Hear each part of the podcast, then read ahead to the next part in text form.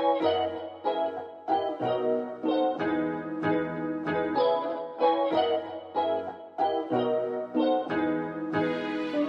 欢迎收听设计师爱看房音频节目，我是安琪拉。节目主要访谈各个专家达人，分享买房大小事、投资理财和斜杠收入。透过轻松有趣的对话，帮助你学习房产知识，让你买房不后悔。那今天的主题呢，就是跟投资理财有关啦、近期越来越多人认识到 ETF 指数型投资，也就是俗称的懒人投资法。那 ETF 呢，它不需要花时间与精力研究个股和盯盘，也不需要烦恼就是什么时候要停利呀、啊、停损，是一个简单又长期有效的交易策略。安琪拉我自己就是那类就没有时间研究市场趋势、公司财报，而且我自己也不怎么会看技术线图，也不会盯盘的一个小小股民，因此 ETF 对我来说反而是最容易理解的投资项目。正好也是我的长期的合作伙伴啊，乔王近期有开办了一个美股 ETF 懒人投资术线上课程，可以无痛又简单的帮助你打造你的长期获利系统，告诉你怎么样透过美股 ETF 啊去打造你的资产配置，这也是我觉得最适合所有喜欢稳健投资者的朋友们啊、一个投资项目。安琪拉我自己也是一个 ETF 的嗜好者。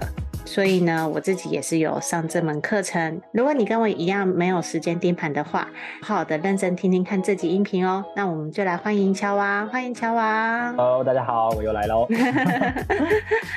嗨，乔王，其实我刚刚前面有点卡卡的，还请见谅，原谅产妇已孕傻三年。哦，没关系，没关系，孕妇辛苦了。我大概有两个月的时间还没有跟大家访谈过了呢。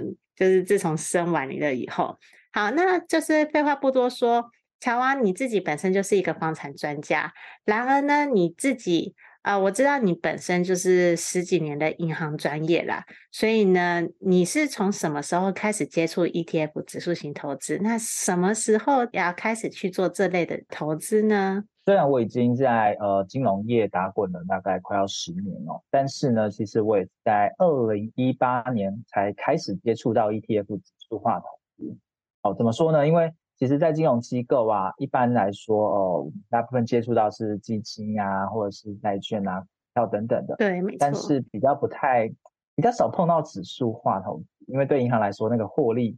比较没有那么的高，嗯嗯，对，所以其实通常我们都会印象中觉得像那种华尔街、金融街那种人一样，你们专门看个股，然后呢去追高追低、买进买出，然后赚价差的。对，对，金融机构来说，他赚的比较多，但对于一般散户来说就不见得了。所以像我自己以前就研究很多种的方式嘛。比如说哪些呃基本面嘛，然后筹码分析啊，然后还有什么技术分析等等的。嗯，嗯，但这些呃有一些比较偏短线操作的投资策略，就是有时候赚很多，但是一赔就怎样？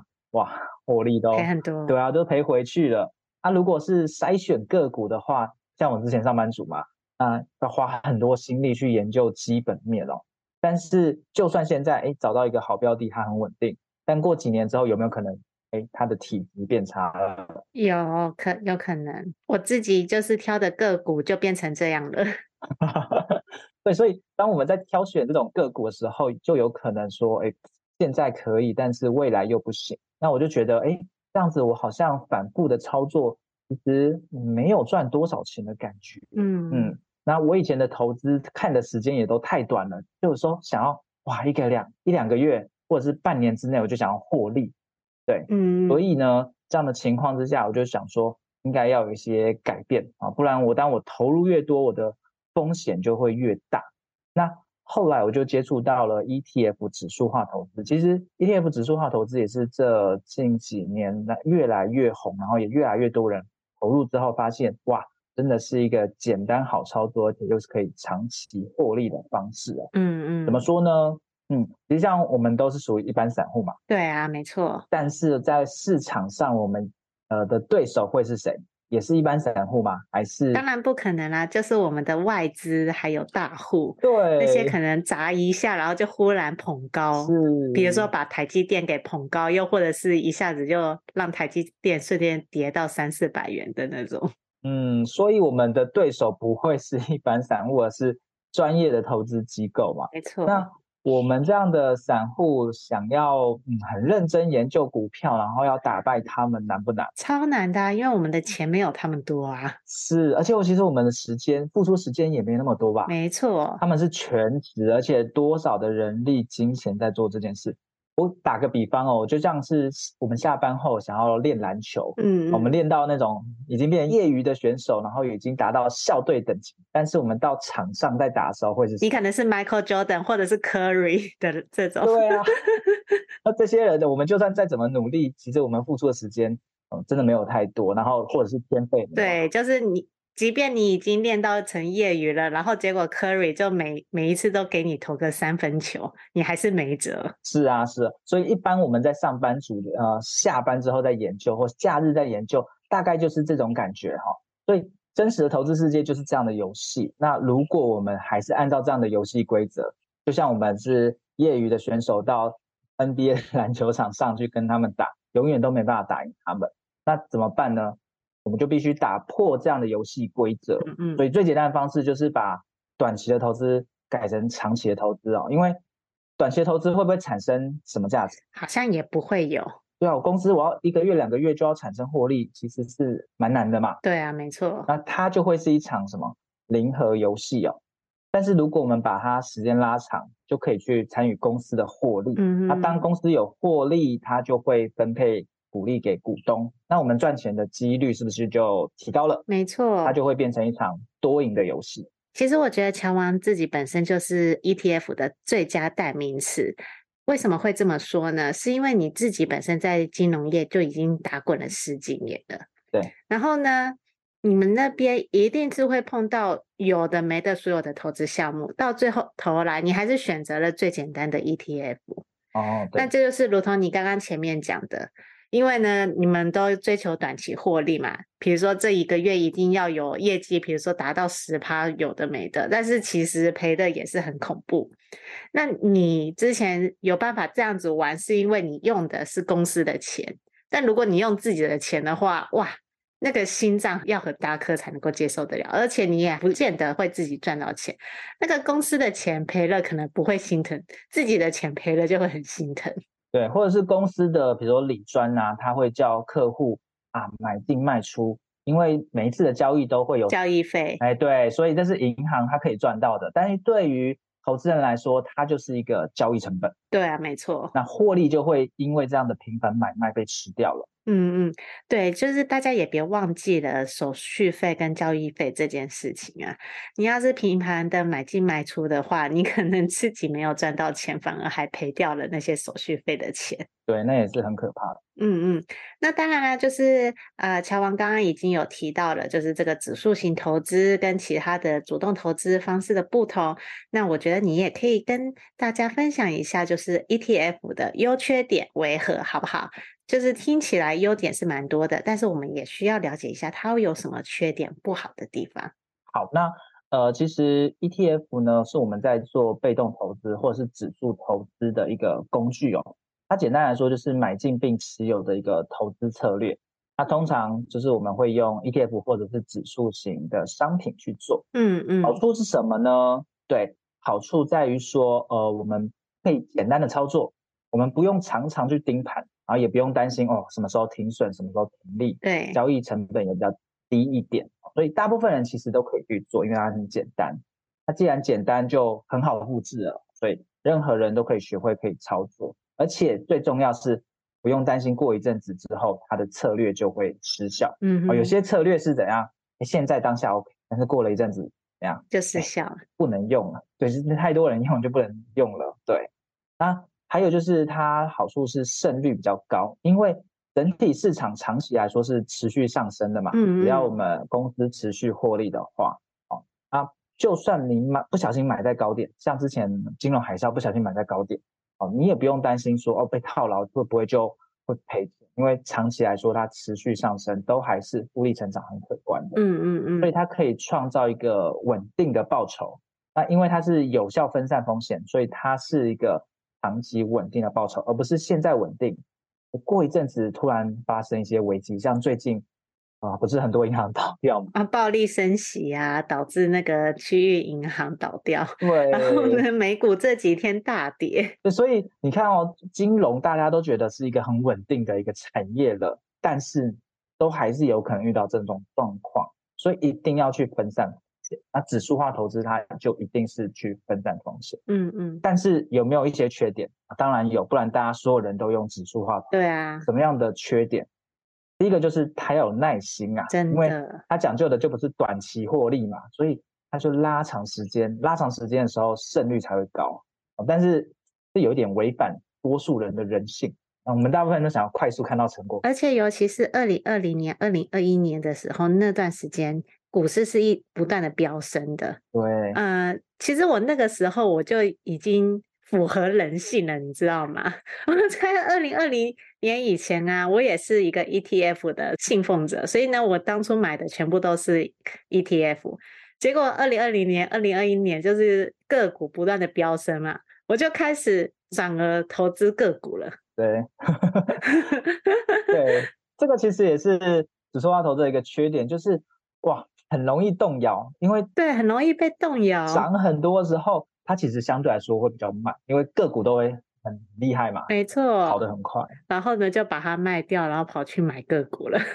对，所以当你看到哇，好多人短期内获得那种高报酬，然后又赚的比自己多，你就会说哇，天哪，我怎么还在这边慢慢赚？真的，你就会想说，我要多投资一些在个股。然后呢，等到跌的时候才会觉得说。哎，我为什么不当初就是坚守一点呢？然后就看着我的个股都赔了四十趴这样子，更夸张那种科技股，有时候一跌就跌得很夸，五十、六十、七十趴的都有。是啊，而且那段时间涨的都是科技股，所以呢，我买的也都是科技股，科技股嘛。对，我觉得这个是大部分人性啊。那我我也会，但是你要想清楚，你的核心部位就还是要比较稳健一点。那。其他的部分可以拨一些些去玩，因为毕竟都还是有人性。是，所以指数化投资还有一个就是缺乏这种快感啊，有时候人性是喜欢嘛，常常买进啊、卖出啊，看到一些些获利，就喜欢那种中乐透的感觉，最喜欢那种飙升股，要一口气要涨个十趴、二十趴。对，那如果叫你都不要卖啊，你就是持续买，哇，这些大部分人会觉得很无聊，无聊，真的。对啊，所以指数化投资真的蛮无聊的。嗯，对，所以这个也算是 ETF 的缺点啦。它真的是很违反人性。我觉得我二零二零年、二零二一年就是完全被败在了我的人性面上面。我就要把我的那些钱拿去卖 ETF，真的是卖掉，然后拿去买个股了。嗯，但好险，我还是有留一部分的钱。嗯，所以比较稳的应该还是放在 ETF 会稍微稳。至少不会跌的那么夸张啊。对，可是就是啊、呃，这也算是我自己的一个教训啦。我原本以为我是一个可以反人性的人，但是后来发现，原来我也是一个充满人性的生物啊。对 对对。对，所以现在就是个股就是跌得很惨，我也算是被半套牢的方式，我也只能够等等完了以后，或者是哎。好像赔没那么严重的话，赶快卖掉，然后再重新买回我的 ETF 了。嗯，对，所以当我们呃真的遇到过几次的熊市之后，比较会清楚知道说，哦，哪一个操作策略真的是长期来说可以达到我们的目的。嗯，我们的目的应该不会只是单纯的想要 标股，哦，那个快感或者是那种刺激的感觉，这不是我们的目的。对，但是因为真的你很很难去那个。我觉得我那个时候应该也是忍了半年以上了吧，最后忍到后来就受不了了。对对对，所以所以当我们在配置的时候，呃，可以挪一些些去玩个股，我觉得 OK。但是当你挪太多的时候，当它又开始反转，你就会又这个又开始后悔，然后就一直不断的这样子一个循环循环啊，久了之后你就发现。又没赚到多少，反而输给大盘的感觉。真的，真的。所以呢，我觉得 ETF 大家都说好，可是它真的是很违反人性的一个投资方式。对啊，对啊。所以这也是为什么呃，主动投资还是这么多人去讲哦、呃。主动投资就是他透过筛选股票，然后可以找到那种买进跟卖出的时机点，对，他创造出超过市场，对。而且是超过整个市场报酬的那个价值哦，所以赚的比大盘还要大部分人还是觉得他做得到。嗯，嗯，但是实际上我们可能做不到，就即便我们是市井小民。对，因为整体市场的平均就是所有人加总起来的平均嘛，但是大部分赚到的是散户比较多。当然不是，我们都是被割的韭菜嘛。对啊，所以 但是我们没办法轻易认知到自己是那个韭菜，我们是。每一个人心中都觉得说自己绝对不会是那个韭菜，都觉得我们只要认真努力，下班好好研究股票，就一定有机会打败这个市场专业基金经理人。对，但事实上往往刚好相反，就是我们大部分百分之八十九十的散户贡献出，然后让其他人赚钱。对，就是每次我们都事与愿违啦。对，所以。呃，这也是为什么指数化投资，它只要单纯的去参与整体市场，其实你就已经赢过市场上八九人，这是一个很重要的原因。接下来进入广告时间。你是否梦想过拥有属于自己的房子？但是看完好几间预售屋，不知道要注意什么，也不知道怎么选择？你是否是一个小资族，手头资金不多？比起一口气就要投入上百万头期款的中古屋，预售屋可以分期付款，这样的选择更吸引你。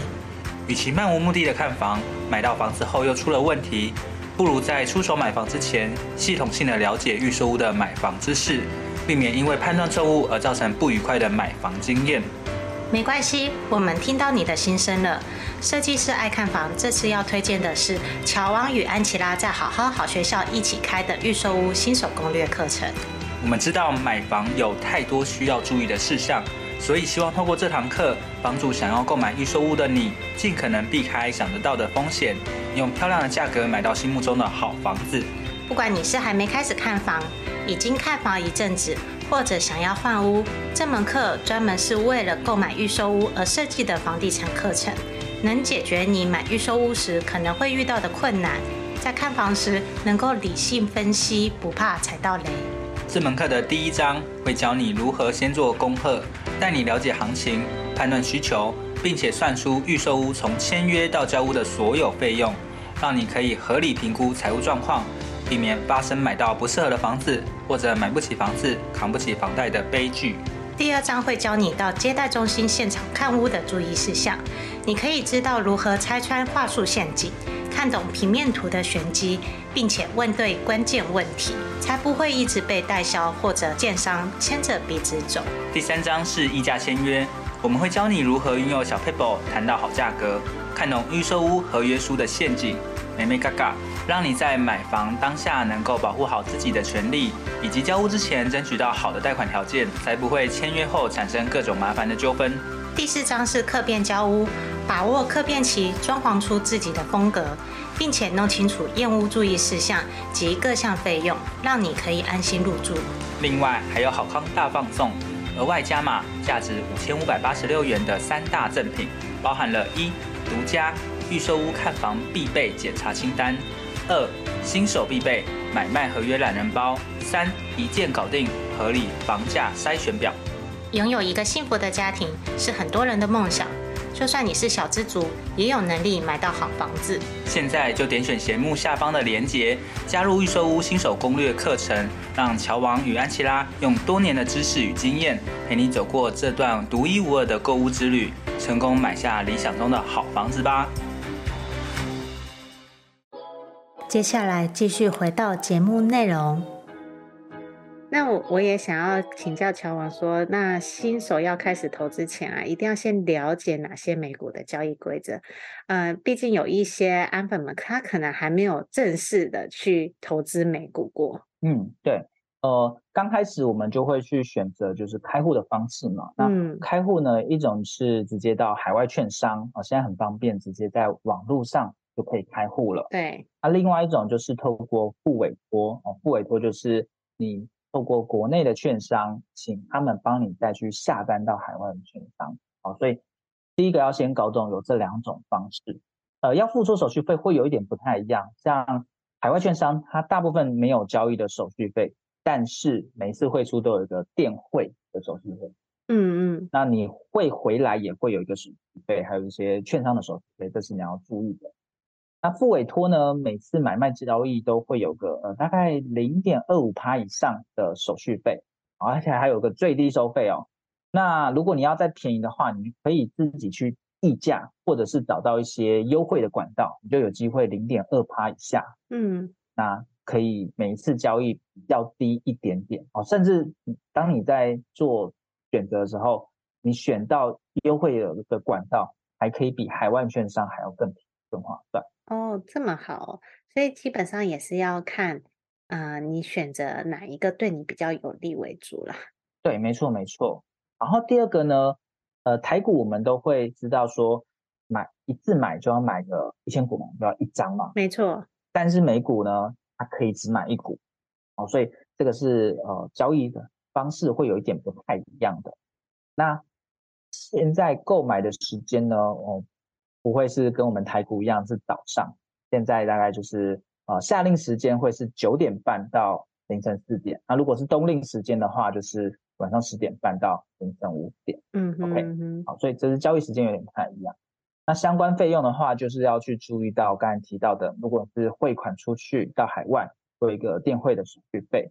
那如果是呃。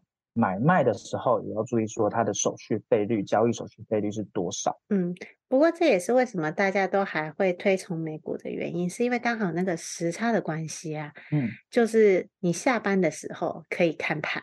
对，没错。但是如果是做指数化投资，要回归到简单的话，其实也是提醒大家不要太常去盯盘。嗯，因为我们人性就这样，当我们看到那个股票的价格的时候，就会觉得哇。是不是想要买一下了？是不是想要卖一下了？对，看到其他个股呃一直飙升，然后就会忍不住。对，反而是哎，刚好都没什么时间看，哎，它整体成长的时候就哇，就 OK 没有问题。所以这个也是人性的部分。对，那再来的话就是想要问比较实际面的，就是乔王你是如何挑选 ETF 标的，以及我们。自己要怎么找出适合自己的 ETF 的资产配置组合呢？好，呃，我先提醒一下大家，在新手很喜欢去讲说我到底怎么去选股票或怎么去选标的，但是呃，老手他是看的是一个投资组合，嗯嗯，就是你要怎么去做好你的资产配置。那资产配配置它就是一个呃一个梦幻团队的概念，它就不会只有单一的标的啊，所以。怎么样去做好资产配置呢？我们要先根据自己的风险承受度去配置股票跟债券，哦，这是最基本的一个配置。对，因为股票跟债券它会有一点点的呃不太一样的涨跌哈。那最常见的方式就是年龄配置法，啊，比如说一百减年龄，假设我现在是三十岁好了，嗯，啊，一百减三十就是七十，最高股票不要超过七十。那像安琪拉看起来就是二十岁。对，一百减二十。哎呀，你太会讲话了吧？就是、对，所以一百减二十的最高不要超过八十八。好，这是最简单，但实际上还是要根据我们可承受的风险去调整。比如说我算出来七十趴好了，嗯、但我真的觉得哇，七十趴还是对我来说太波动太大了。那我是不是可以调降到六十五，甚至到六十？那这样子会比较不会睡不着觉。所以第一个步骤，先做好资产配置。那、啊、第二个呢，就是分散风险到全世界啊，因为不管是啊存股也好，哦价值投资法也好，还是会特别去挑公司的股票啊，但是风险就会相对集中。但是从过去的历史经验，我们就知道，就算再大再强的公司啊、产业啊、国家，都有可能怎么样衰退或者是消失。没错。好，所以。与其把风险集中在公司、产业或国家，不如直接分散到全世界。第二个，分散风险到全世界。第三个呢，要选择比较低成本的商品。对，ETF 它这时候就好处就出现了。那呃，当我们投资金融商品的时候，降低持有的成本还有交易成本，还不会侵害到我们的投资获利。嗯，这也是为什么。现在越来越多人投资的是低成本 ETF，而不是以前的高成本的共共同基金，因为它光是内扣费用就很高了。嗯嗯嗯嗯。啊，再来第四点就是，呃，当你买进之后，就是持续买，因为如果你相信整体市场会成长的话，其实你每一次去做卖跟买的选择，它就是一个赌博。那赌博就不见得你都一定赌的对，没错。哦，但如果过去的经验都已经知道说，哇，长期呃复利成长，它就有六到八趴的话，其实你根本不用去选择到底要不要买，要不要卖，因为当你错过了某几天的最大涨幅，其实你的报酬反而是比什么都不做还要来的差。这个是之前在统计上都已经有。明确的数据可以证明的，等于说你买 ETF，你就是不要看了啦，你 就是时间到了，然后呢，觉得自己有一点闲钱的时候呢，再继续买进去了。对对，那顶多呃每个每一年去检视一下，是不是股债的比例跑掉了，你可以再让它去恢复到你原本想要的股债平衡。嗯，这样比较不会说哦哦股票好像有点太太多了，然后有点当它跌的时候，你会睡不太着觉。了解。对。第五点就是定期再平衡，去维持那个股债比例。哎，不过美国有这么多的美股指数啊，那其实你如果要以大盘为主的话，到底要看哪几个？嗯，其实呃，像我自己在看的时候，不会特别去把指数当成一个判断的依据哦。嗯嗯，还是回归到说呃股债的配置。举例好了，假设我今天想要去投资全世界的 ETF，对，我会先找找看说哦有哪些 ETF 它是投资全世界的。然后，而且成本比较低的，嗯。哼，啊，比如说像呃，以 VT 来说，大家很常提到 VT 这一支，对的，那它采用的，对，它就是富时全球全市场的指数，啊，那你就会了解哦，原来它追踪的是这个指数。那如果你想要配置的是呃美国 ETF 的话，那你就会去找美国 ETF 的相关呃相关标的，没错。所以如果以美国常听到的指数啦，比如说包含标普五百啊、道琼工业指数啊、纳斯达克综合指数，还有费城半导体。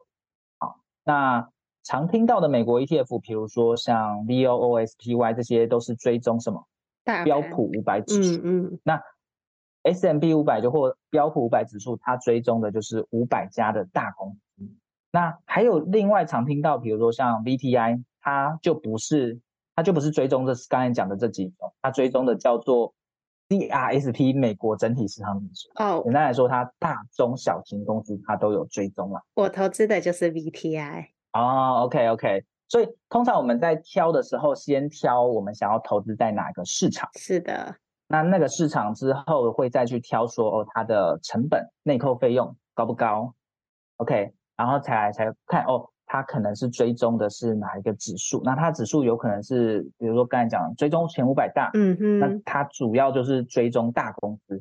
那如果像你刚才讲的 VTI，它追踪的是大中小型公司，没错。那就要去自己衡量说，哎，你觉得，嗯，你想要把资金大部分投在大公司，大公司相对比较稳嘛，没错。中小公司它就是波动比较大，嗯哼。如果当整个市场很好，然后波动比较大的时候，有可能。